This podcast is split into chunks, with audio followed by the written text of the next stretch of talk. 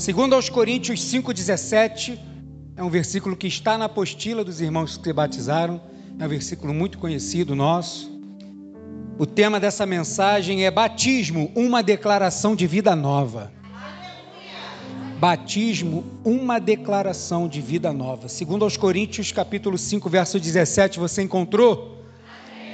Diz assim: E assim, se alguém está em Cristo, é nova criatura. As coisas antigas já passaram. Eis que se fizeram Fala conosco, Espírito Santo de Deus. A tua presença, Senhor, que é notada neste lugar. Que a tua presença encontre corações e mentes abertos, Senhor, para ouvir a tua palavra, pois a tua palavra diz que a fé vem pelo ouvir e ouvir a palavra de Cristo. Que nessa manhã, Senhor, corações possam ser alcançados e corações possam ser reconfortados pela tua palavra, em nome de Jesus. Amém. Pode sentar, pode deixar sua Bíblia aberta aí em 2 aos Coríntios. A gente vai ler alguns versículos da palavra do Senhor. Hoje o que eu vou falar, na verdade, é todos os textos que estão relacionados ao batismo e ao que o batismo se refere. Por que, pastor, que faz o batismo assim de forma pública? Por que, pastor? Porque é um momento de testemunho, é um momento de celebração. Você não vê ninguém fazer uma festa e fazer uma festa assim, vou fazer uma festa, mas não vou chamar ninguém, vou fazer uma festa, vou fazer um bolo só para mim, eu vou fazer uma festa, mas não quero que ninguém venha. Aí não é festa, irmão. Nem tem tanta alegria assim. Quando a gente quer celebrar alguma coisa, a gente quer chamar as pessoas que estão perto. Quero chamar meus amigos, quero chamar meus parentes, porque é um momento de festa. Aqui pode não ter um bolo físico, mas tem aqui um banquete do céu para nós nessa manhã, que é a palavra do Senhor para nós. E quando eu digo que o batismo ele é uma declaração de uma vida nova, é porque a palavra de Deus me garante que é assim. O que vai acontecer aqui você não vai conseguir ver com seus olhos naturais, mas é algo que acontece espiritualmente, é uma mudança. Pastor, quando eu entrego a minha vida para Jesus e vou me batizar, o que, que eu posso fazer e o que, que eu não posso mais fazer? Irmão, você pode ficar tranquilo, porque não tem nenhum manual da igreja para dizer assim: olha, a partir de hoje as mulheres não podem mais raspar o sovaco. Não pode. Não, não tem nada disso. A partir de hoje o homem não pode mais usar camiseta. Não, não, não tem nada disso.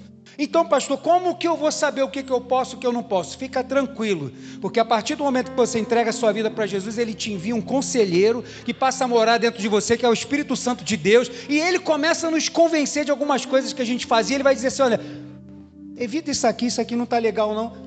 Quando você menos percebe, passa-se o tempo, você está vendo que algumas coisas você não faz mais, aquilo não te faz falta, sem ninguém ter falado assim, olha, não faça isso, não faça aquilo. Porque quem entrega a sua vida para Jesus, pode ter certeza que a sua vida vai ser guiada por Ele. Não só para te ajudar na caminhada, mas também para te guardar, para te sustentar, para te proteger, para te consolar. Entregar a vida para Jesus é a melhor coisa que a gente pode fazer na vida inteira aqui. E quando a gente faz o batismo, nós fazemos algumas declarações que eu poderia chamar qualquer um desses sete irmãos aqui agora para eles falarem alguma coisa, mas eu vou deixar eles ali, que eu sei que eles estão ansiosos, estão tensos. O irmão Gilson chegou aqui quase 5 horas da manhã. Se eu não seguro ele, ele já queria pular aqui dentro. Não, irmão Gilson, espera aí, não vai agora não. Tem que esperar para ir todo mundo junto. O pessoal está ansioso, que é um momento de grande alegria, irmão, que está acontecendo aqui. E o mergulhar aqui, esse morrer para o mundo, este símbolo né, de sepultamento, de ressurreição, este símbolo também é uma declaração. E a palavra do Senhor nos ajuda a entender quais declarações são essas, ou todas não, logicamente, mas algumas declarações que esses irmãos estão fazendo aqui. Quais declarações eles estão fazendo? Eu quero dizer algumas. Você está com a tua Bíblia aberta aí ainda em 2 Coríntios? Com certeza. Então você abre aí 2 Coríntios, capítulo 4. Achou aí 2 Coríntios, capítulo 4?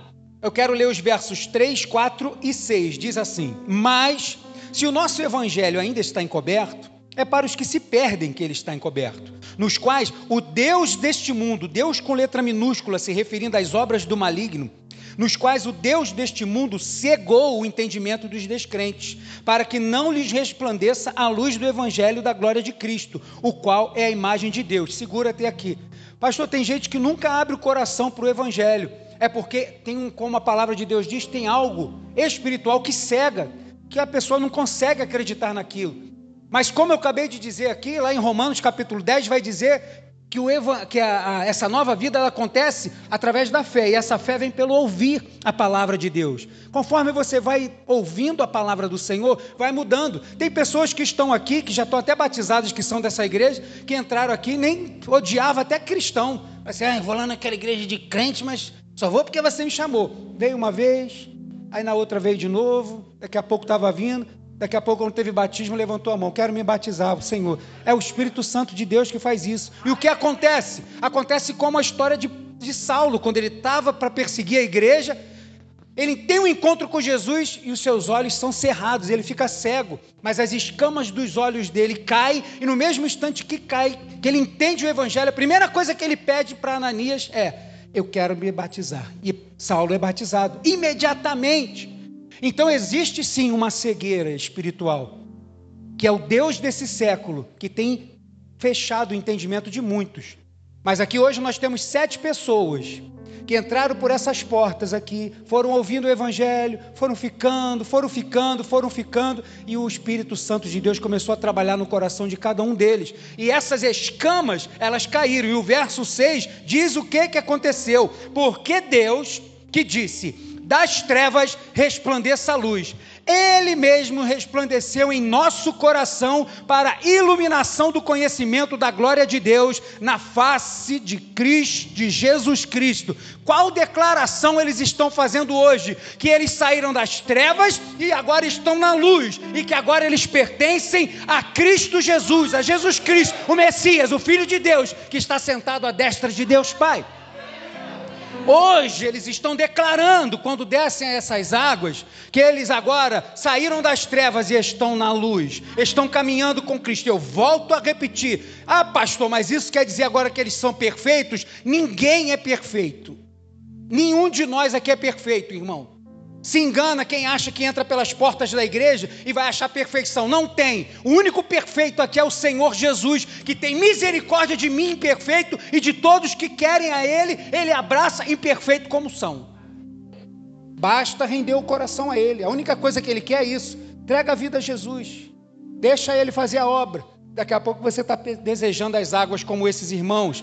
Segundo aos Coríntios 4, verso 7, outra declaração. Temos, porém, este tesouro em vasos de barro, para que se veja que a excelência do poder provém de Deus, não de nós. Não tem mérito nenhum em nenhum de nós porque a gente é cristão.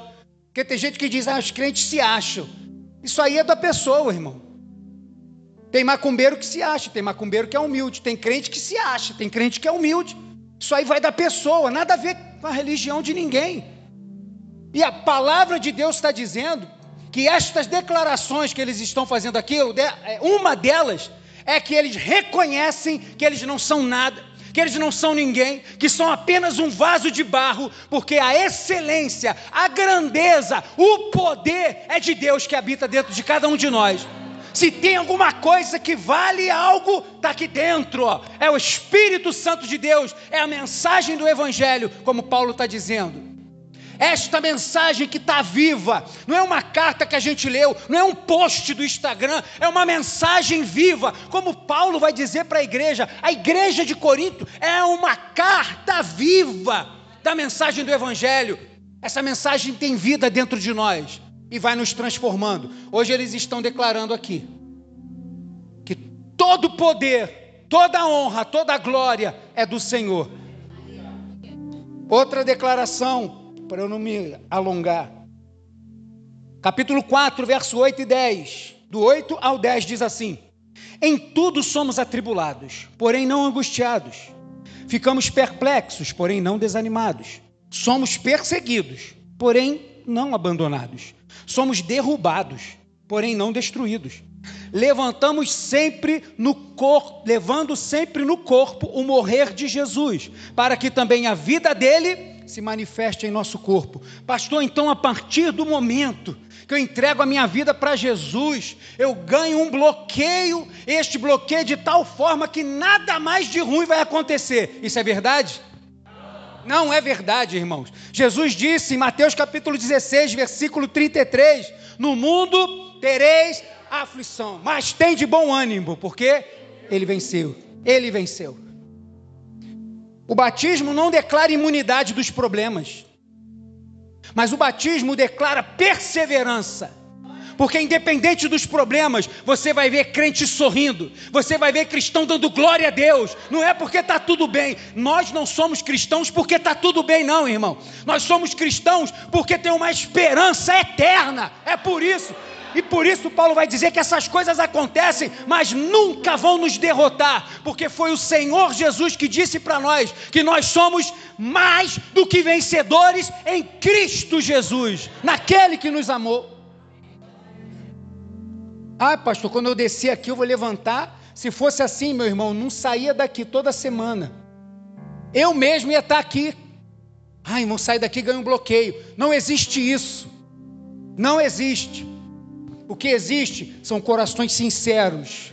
São corações que, mesmo diante da dificuldade, vão dizer assim: olha, mesmo que esteja tudo apertado, mesmo que esteja tudo difícil, mesmo que esteja as coisas parecendo que vão dar tudo errado, eu creio num Deus que está no céu, eu sou o templo dele, ele mora dentro de mim, e essas angústias vão me apertar, mas não vão me destruir.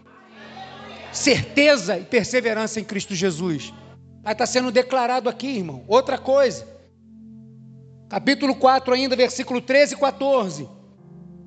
Tendo, porém, o mesmo espírito de fé, como está escrito, eu criei, por isso falei, também nós cremos e por isso também falamos, sabendo que aquele que ressuscitou o Senhor Jesus também nos ressuscitará com Jesus e nos apresentará juntamente com vocês. Paulo está dizendo para a igreja. Sabe o que eles estão declarando quando eles escolhem as águas do batismo? Que eles creem na ressurreição do último dia. O que, que é isso, pastor? Quando morre, acaba tudo. Irmão, não acaba não. Quando morre, só tem dois caminhos: é céu e inferno. Não tem outra. Não tem o meio termo. Não tem purgatório. Não tem um tempo de peregrinação com a minha alma em algum lugar. Não tem, irmãos. Quando você morrer, você vai comparecer diante de Deus. E ali nós vamos ser julgados por aquilo que cremos, pelas obras que falamos, e Jesus vai dizer pelas palavras que dizemos. Vai haver um julgamento. Tem juízo no final. Mas esse juízo está reservado para aqueles que não abriram seu coração para Jesus. Porque os salvos ressuscitarão com ele. O que, que Paulo está dizendo? Se você crê que Jesus morreu naquela cruz, e ressuscitou no terceiro dia, a partir do momento que você entrega a sua vida para Ele, tenha certeza que você já venceu a morte. Onde está a morte, a tua vitória? Onde está a morte, o teu agrilhão? Não tem mais, diz o profeta Oséias. Paulo vai falar nisso em 1 Coríntios 15. Não tem mais, somos salvos, lavados, libertos pelo sangue do Cordeiro. Ah, pastor, crente não morre, morre. E quando morre a gente chora pelos nossos parentes. Mas lá no fundo a gente tem a certeza que um dia nos encontraremos nas mansões celestiais. Porque assim como ele ressuscitou, eu também vou ressuscitar.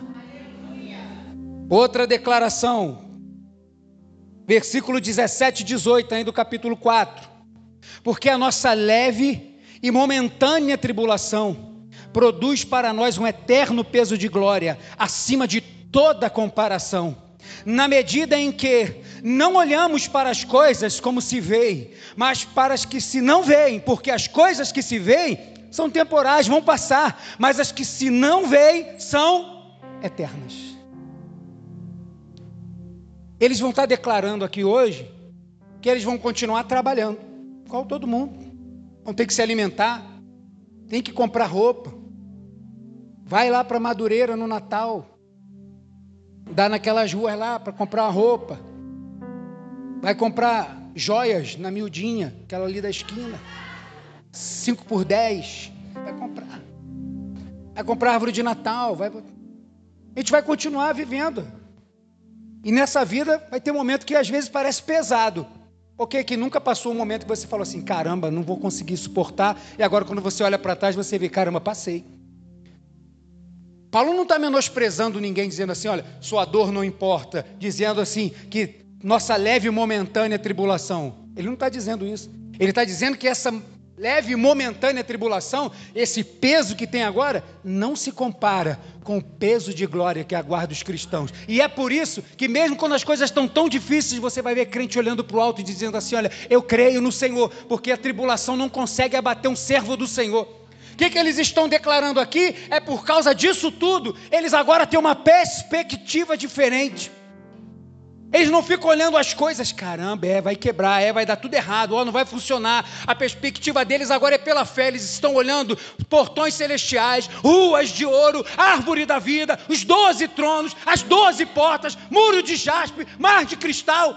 Estou com outra perspectiva, meu irmão. Nós estamos com os olhos naquilo que é eterno, não naquilo que é passageiro. Aquilo que é passageiro pode vir com dificuldade, a gente sente aqui, mas a nossa perspectiva final é a eternidade com o Senhor. Eles estão declarando que desse mundo eles não são mais, como diz Pedro, são peregrinos aqui, porque um dia estarão na glória com o Senhor. Os olhos dele agora são esses com perspectiva na eternidade. Segundo aos Coríntios, capítulo 5, agora, verso 7. Deixa eu correr. Achou aí? Porque andamos por fé e não pelo que vemos. Sabe o que, que eles estão declarando quando eles descem essas águas aqui?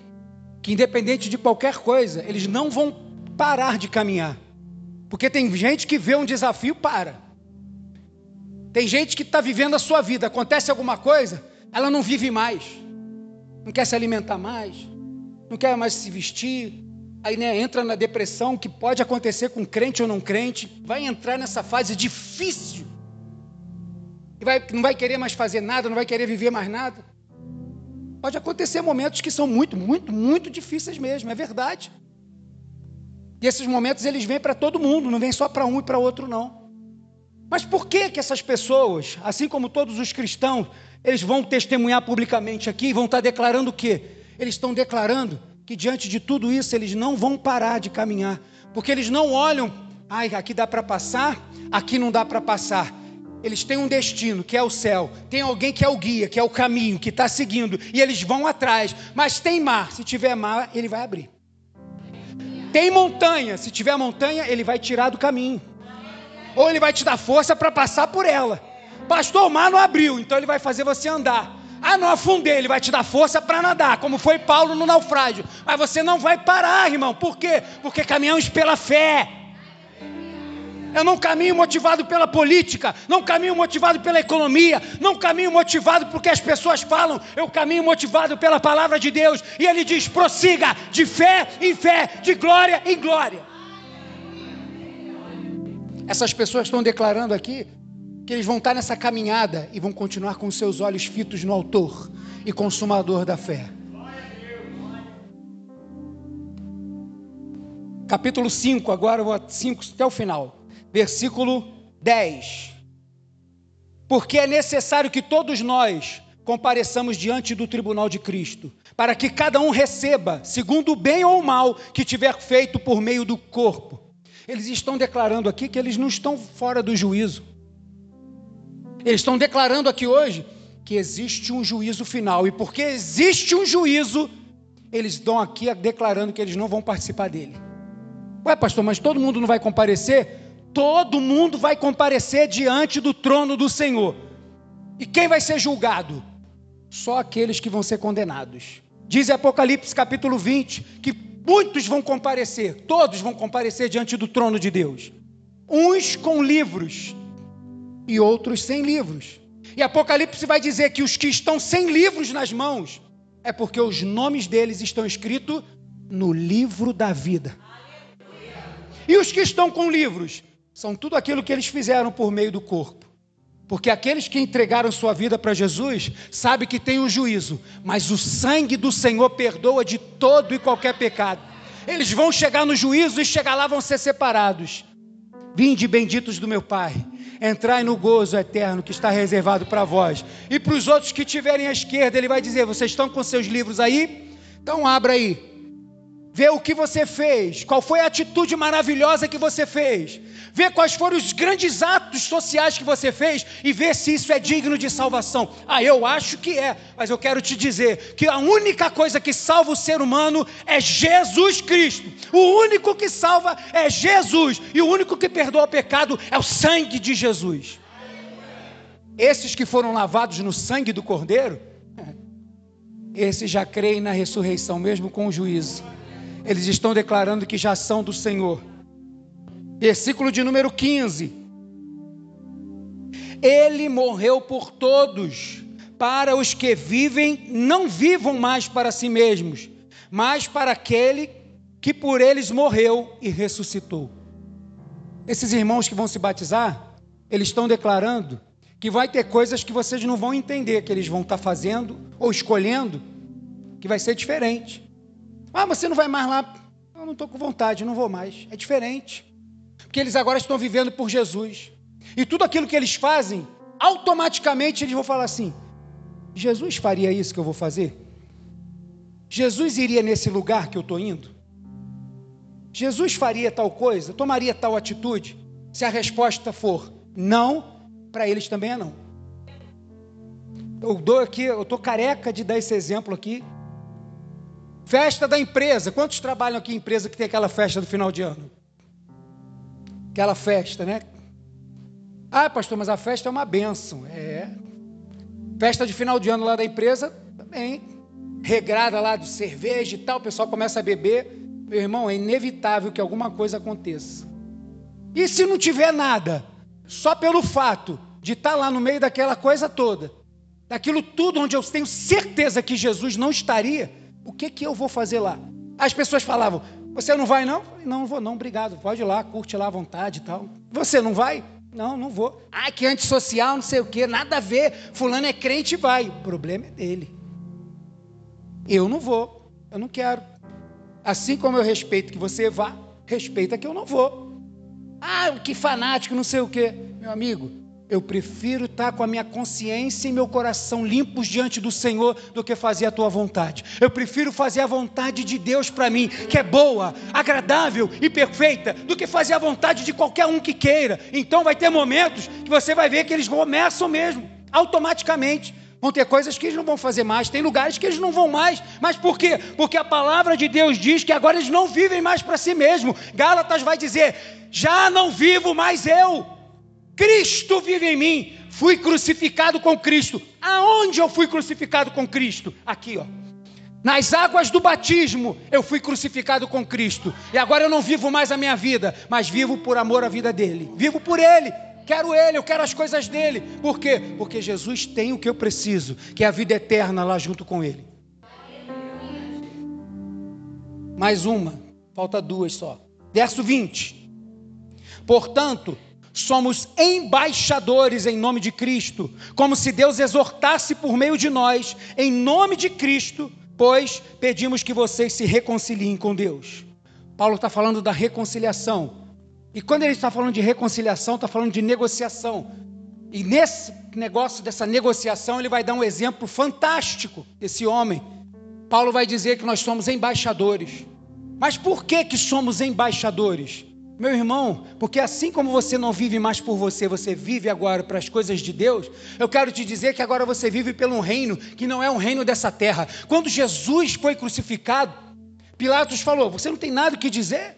Você não vai falar nada? Tantas acusações te fazem, Jesus. Você não abre a tua boca para se defender? E Jesus vai dizer: O meu reino não é desse mundo. Se eu quisesse, eu dava uma ordem, ia estar tá aqui, ó, miríades e miríades de anjos para me defender. Mas tem um propósito. Segue o curso, faz o que você precisa fazer. A culpa dos outros é maior do que a tua. Paulo vai, Jesus vai dizer isso para Pilatos. E agora que nós somos deste reino, ele vai nos chamar de embaixadores. Então, quando você vê um desses irmãos falando do amor de Cristo para você, ele está te apresentando o reino a qual ele pertence, irmão. Tem gente que não vai gostar. Ah, vê que esse negócio de crente não aqui, nem. Ah, vem falar negócio de Jesus aqui dentro de casa, não, né? Pode acontecer. Lá no trabalho, ah, agora que você batizou, agora está querendo ser certinho. Porque o inimigo, ele tem um nome que é acusador. Então fica tranquilo. Uma coisa que você pode ter certeza, os irmãos que vão se batizar, é que o inimigo sempre vai querer usar alguém, porque ele acha que agora que a gente se batizou, a gente é perfeito. Aí basta a gente fazer alguma coisinha errada, rapidamente levanta alguém e vai dizer assim: Ué, tu está fazendo isso, você não é crente? Fica tranquilo. Sabe por que isso acontece? Porque você é um embaixador. Você agora pertence a um outro reino. E aonde você estiver, deixa claro para todas as pessoas o reino que você pertence. Você pertence ao reino de Deus, que não tem nada a ver com esse mundo, é totalmente diferente. Tanto é que Tessalonicenses vai dizer que nesse dia que precede o juízo, a nova Jerusalém vai descer nos ares, mas não vai tocar na terra. O povo de Deus vai ressuscitar. Os que estiverem vivos vão ser transformados e vão se encontrar com ele nos ares, porque nem nessa terra o novo reino vai encostar. Você representa um novo reino. Você é um embaixador de Cristo Jesus aqui. E por último, versículo 21. Aquele que não conheceu pecado, Deus o fez pecado por nós, para que nele fôssemos feitos justiça de Deus. O que que Paulo está dizendo aqui para nós? Que essa declaração que os irmãos estão fazendo aqui, eles não estão fazendo assim, olha, por causa do meu ato, por causa do que eu estou fazendo. Não, eles estão declarando que por isso que eles estão fazendo é porque antes disso Jesus se fez pecado no nosso lugar. Ah, pastor, tá, vai mergulhar as pessoas porque elas são santas? Não, porque elas estão confessando que são pecadores. E Jesus carregou o pecado que era nosso. E porque a gente entende, reconhece e crê nisso, a gente só quer Jesus agora. Eu quero as águas do batismo. É ordem de Jesus, é o que eu quero fazer. Eu quero essa nova vida para mim. Aquele que não conheceu o pecado, Deus o fez pecado. O único momento dentro da eternidade onde houve um hiato, um pequeno intervalo na Trindade, Deus Pai, Deus Filho, Deus Espírito Santo, foi na cruz. Foi o único momento nesse tempo eterno onde Jesus se sentiu um pouco separado de Deus, por causa de quê? De mim e de você, por causa do nosso pecado. Quando Jesus na cruz diz assim: Deus meu, Deus meu, por que me desamparaste? Ele descer da sua glória, estava na eternidade com Deus, foi a ação da criação de Deus, criando tudo, criando o homem, tendo que voltar para resgatar o ser humano, ser a ponte que ligava o homem a Deus, porque no meio foi aberto um abismo chamado pecado. Carregou os nossos pecados, e por causa disso, ele se sentiu separado, porque a única coisa que separa o homem de Deus é o pecado. O pecado não confessado, não arrependido, não perdoado. E ali Jesus se sentiu separado de Deus. Mas três dias depois, ele ressuscitou. E ao ressuscitar, ele vai dizer: Tive um encontro com meu Pai de novo. E ele me deu todo o poder no céu, na terra e debaixo da terra. Todo o poder me foi dado. Mas foi ele que se fez pecado no meu lugar. Eu não podia pagar o meu pecado. E porque eu creio nisso, eu quero as águas do batismo. Senhor, eu quero ser cada vez mais um contigo. E é isso que esses irmãos estão fazendo aqui agora. Esses irmãos hoje estão declarando muitas coisas aqui. Mas resumindo tudo, é o que a gente leu em 2 Coríntios 5,17. Eles estão declarando que não são perfeitos nem santinhos, mas eles estão declarando que são uma nova criatura. Estão numa jornada diferente. A nossa bússola está apontando para um lugar diferente. O nosso destino também mudou, é diferente. Antes eu podia estar destinado ao inferno, mas por causa de Cristo Jesus, agora eu estou destinado ao céu. E é por isso, por essas e muitas outras declarações, que a gente gosta de ver a igreja bem cheia para ver os irmãos testemunhar isso publicamente.